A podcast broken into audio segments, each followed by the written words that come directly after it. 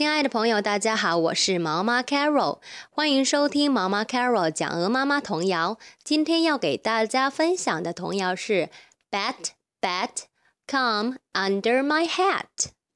还是呢，把我们今天要学习到的词汇给大家来解释一下。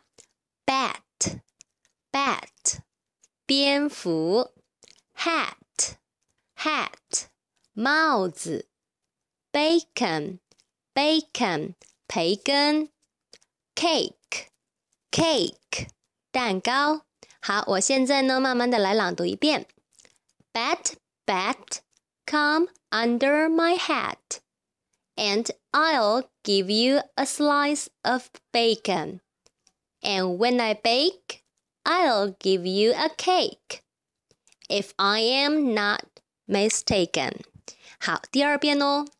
Bat bat Come under my hat, and I'll give you a slice of bacon.